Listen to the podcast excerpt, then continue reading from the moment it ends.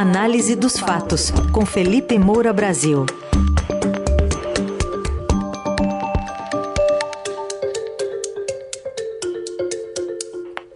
Hoje em destaque o caso da tentativa de golpe relatado pelo senador Marcos Duval e seus desdobramentos e também o Banco Central negociando reajuste para os servidores, isso num contexto em que, o ex, em que o presidente Lula recentemente criticou a política de juros. Oi, Felipe, bom dia. Salve, salve, Ryzen, Carol, equipe da Eldorado FM, melhores ouvintes, sempre um prazer falar com vocês. Vamos com tudo para mais uma semana. Bom dia, Felipe, bem-vindo. Vamos atualizar mais um capítulo desse, desse drama que é, é, Marcos Duval e esse depoimento do senador. A TV e as suas lives, enfim, esses desdobramentos que a gente acompanha também. Pois é, é essa coluna ela deriva do fato de que dois embates agitaram o noticiário no fim da semana passada e continuam agitando no começo dessa nova semana. Um é esse, é entre o Alexandre de Moraes o senador Marcos Duval, o outro é entre o Lula e o presidente do Banco Central, Roberto Campos Neto. Então, começando pelo primeiro, é, o que aconteceu como desdobramento desde a minha última coluna aqui na Eldorado FM foi que o Alexandre de Moraes é, confirmou que o Marcos Duval já havia relatado a ele o conteúdo daquela reunião com Jair Bolsonaro e Daniel Silveira. Aquela reunião em que de acordo com o relato do Marcos Duval, o senador ouviu um pedido para fazer uma gravação clandestina do Alexandre de Moraes, induzindo a que ele confessasse algum tipo de abuso para que o Bolsonaro pudesse usar isso para anular a eleição. E o ministro do STF, num evento internacional, chamou de tentativa tabajara de golpe esse plano é, de tentar incriminá-lo com essa gravação clandestina. E disse ter solicitado um depoimento ao Marcos Duval, mas que ele se recusou. Aí o senador é, foi falar à CNN Brasil e afirmou que em momento algum Moraes disse a ele para fazer um registro oficial da situação. É, disse que eles trocaram mensagens e que eles se encontraram presencialmente, mas o Moraes nunca fez esse pedido. E aí fica a palavra de um contra a palavra do outro, que a gente não tem a filmagem, nem sequer a gravação é, desses encontros em que o Marcos Duval teria relatado o conteúdo da reunião que era, repito, aquele pedido para uma outra gravação, só que ele não gravou. E agora, esse mesmo Marcos Duval, que implicou o Bolsonaro na trama golpista, agrada aos bolsonaristas, porque ele anunciou um pedido de afastamento do ministro da relatoria do inquérito que apura os atos antidemocráticos. Quer dizer, toda uma tentativa ali de se articular algum tipo de suspeição, é, de impedimento para que a relatoria fosse trocada. Então, Moraes saindo do inquérito, e isso é do agrado dos bolsonaristas, porque eles já entraram no nós contra eles absolutamente irracional é, com o ministro Alexandre de Moraes. Então já não importam mais os fatos, como até eu vou comentar em instantes. Aí o que, que aconteceu em seguida? O Moraes abriu um inquérito contra o senador Marcos Duval para apurar os crimes de falso testemunho, denunciação caluniosa e coação no curso do processo. E o ministro afirmou que o Duval apresentou à Polícia Federal uma quarta versão dos fatos por ele divulgados, todas entre si antagônicas. É, eu estou, inclusive, com a decisão original, que rendeu muita polêmica no fim de semana nas redes sociais, aqui na minha frente, em que o Alexandre de Moraes fala é, de todos esses crimes. Agora, essa decisão ela não diz respeito a essa troca de farpas é, sobre é, se houve um pedido para que o Duval fizesse um registro oficial ou não, né, tudo isso que aconteceu antes de o Marcos Duval trazer essa história para a imprensa. Ela diz respeito justamente às versões que o Marcos Duval deu sobre aquela reunião com a trama golpista da gravação clandestina para diversos veículos de comunicação e para a Polícia Federal. Ele falou que na PF, o Moraes, né, é, o Duval chegou a dar uma quarta versão, portanto.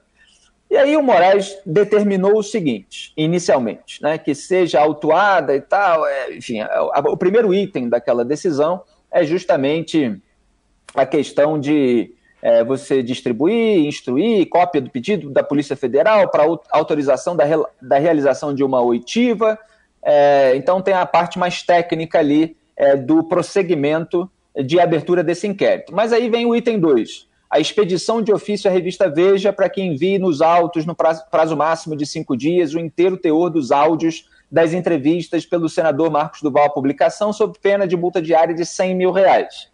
E o Moraes, no, nos itens 3 e 4, fez a mesma coisa em relação à CNN, à Globo News, é, e aí a Meta Inc. também, porque teve uma live do senador Marcos Duval. Todos, é, no, todos os veículos de imprensa, esses três que foram atingidos pela decisão do Moraes, ele impôs uma multa caso não fosse entregue o conteúdo das entrevistas. Só para esclarecer, porque houve muita repercussão completamente fora da realidade, um, o Poder Judiciário é, cobrar de veículos de, de, de comunicação a entrevista é, que foi divulgada por eles, quer dizer, o material probatório daquelas alegações sobre é, atos eventualmente criminosos, isso é absolutamente normal, tá?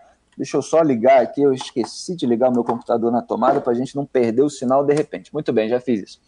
Isso é absolutamente normal. É, o que não pode acontecer, né, e que muita gente achou que aconteceu, é, isso é absolutamente normal. É, o que não seria normal seria ele cobrar o sigilo da fonte, tudo isso que existe liberdade de imprensa é, com um direito constitucional para que não se revele de maneira nenhuma. Então houve uma repercussão num site de que o Moraes cobrou o sigilo da fonte, tá, mas isso não está na decisão. Então uma coisa é criticar o Moraes por abusos, arbitrariedades, eventualmente cometidos, é, conforme o caso, mas falsificar a decisão para atacar o ministro do STF, aí é esse nós contra eles irracional, é do qual a gente estava falando. Então, é, ele pediu para que, ele solicitou, ele determinou que, que, as empresas de comunicação entreguem o conteúdo das entrevistas e colocou ali uma, uma pena de multa caso não façam. É claro que se pode discutir se o ministro deve ou não colocar uma pena de multa para veículos é, de comunicação. É, depois, ele ainda ajustou esse texto para deixar claro que os áudios, é, o, o, material que ele estava pedindo é justamente das entrevistas já publicizadas. Porque a Veja chegou a divulgar um áudio é, da conversa, ela divulgou a, a, entrevista do Marcos Duval por escrito, é, depois o Marcos Duval mudou sua versão e a Veja divulgou uma gravação provando que o Marcos Duval disse à Veja aquilo que a revista publicou. Na decisão, o Moraes cita a entrega de áudios genéricos. Aí muita gente viu, ah, mas se entregar todos os áudios, não foram todos os áudios que foram publicados, etc. O Moraes esclareceu ali que foram que está é, solicitando o material já divulgado. É, então, os veículos de comunicações não têm obrigação de entregar à justiça materiais não publicados, né? a menos é, que seja algo muito específico em relação a um crime que foi descoberto, etc. Mas é, se é, envolve sigilo da fonte, não há obrigação nenhuma, e a defesa é, ela pode recorrer daquela decisão nos autos, é, pedindo esclarecimento e mostrando aquilo que é está presente na Constituição. Então, já foi esclarecido esse problema que ainda repercute nas redes sociais. E, claro, essa novela vai continuar é, tendo novos capítulos, porque, enfim, é uma, é uma tragicomédia, né? É, é isso que a gente vai ver nos próximos dias ainda. Tá bom, vamos ver também nessa novela se o buraco é mais em cima, né, do que a gente está sabendo até agora. O, o Felipe, outro assunto que está chamando a atenção, semana passada foi uma semana de críticas, né, aí do presidente Lula, numa entrevista à Rede TV, a política de juros, meta de inflação, é, a autonomia do Banco Central. E nesse contexto todo, agora surge a informação de que o governo está sinalizando positivamente uma negociação de reajuste salarial para os servidores que fizeram greve ano passado, inclusive. Pois é, Raiz, eu estou focado aqui é, nesse embate entre o Lula e o Roberto Campos Neto, presidente do Banco Central. O Lula chamou o Campos Neto de esse cidadão e falou em rever a autonomia do Banco Central. Aí qual foi o resultado disso? O dólar subiu, os juros avançaram, e isso tende a resultar em mais inflação, investimento mais caro, menos emprego. E por que, que houve esse embate? O comunicado do presidente do banco de que não baixaria os juros porque o risco fiscal aumentou, e isso, as declarações do Lula é, é, sinalizando com uma irresponsabilidade fiscal, embora ele tenha modulado nas últimas semanas, acaba agravando. esse comunicado do Campos Neto foi visto pelo PT como um embate de forças com Lula. E aí o que, que faz o presidente da República? Ele vem tentando reafirmar o controle. A questão que se coloca é a que custo para o país? Né? Vamos lembrar que o presidente do Banco Central ele tem um mandato não é, coincidente com o do presidente da República, então ele é nomeado num governo, fica dois anos ali naquele mesmo governo, depois fica dois anos no próximo governo, que é o que começa agora, e aí vai até 2024. É, e o, o Lula está incomodado porque ele está vendo aí, isso foi notícia nos últimos dias, a economia sentindo o efeito dos juros, é, sentindo é, o efeito dessa política contracionista, né, que é quando a inflação está muito alta e os juros também sobem para que as pessoas comprem menos e assim segurem os preços é, dos produtos e serviços. E a gente fica com a sensação de que o Lula já está é, procurando um culpado né, para esse cenário é, que já tem sinais na atividade econômica.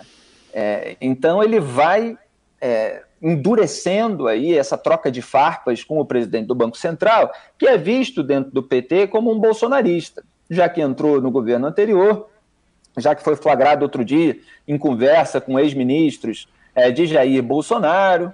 É, então você tem aí um, um embate de forças e o Lula ele é uma figura centralizadora ele tem muita dificuldade de dividir efetivamente o poder. Uma coisa é você distribuir cargos, emendas, benesses, como tem sido feito, é, para, no jargão político, comprar apoio parlamentar. É, então você dá aquele cargo e você recebe o voto para a proposta do governo dentro do Congresso Nacional. Isso não é efetivamente dividir o poder é, em termos de você deixar certas decisões que interferem no comportamento do governo a cargo de outras pessoas sobre as quais você não tem ascendência. Isso Lula não quer, tanto que a gente viu a distribuição dos ministérios é, privilegiar os petistas no seu núcleo mais duro. O Ministério da Fazenda está com Fernando Haddad, quer dizer, até é, falei aqui na coluna que a Simone Tebet ficou com um prêmio de consolação no Ministério é, do Planejamento.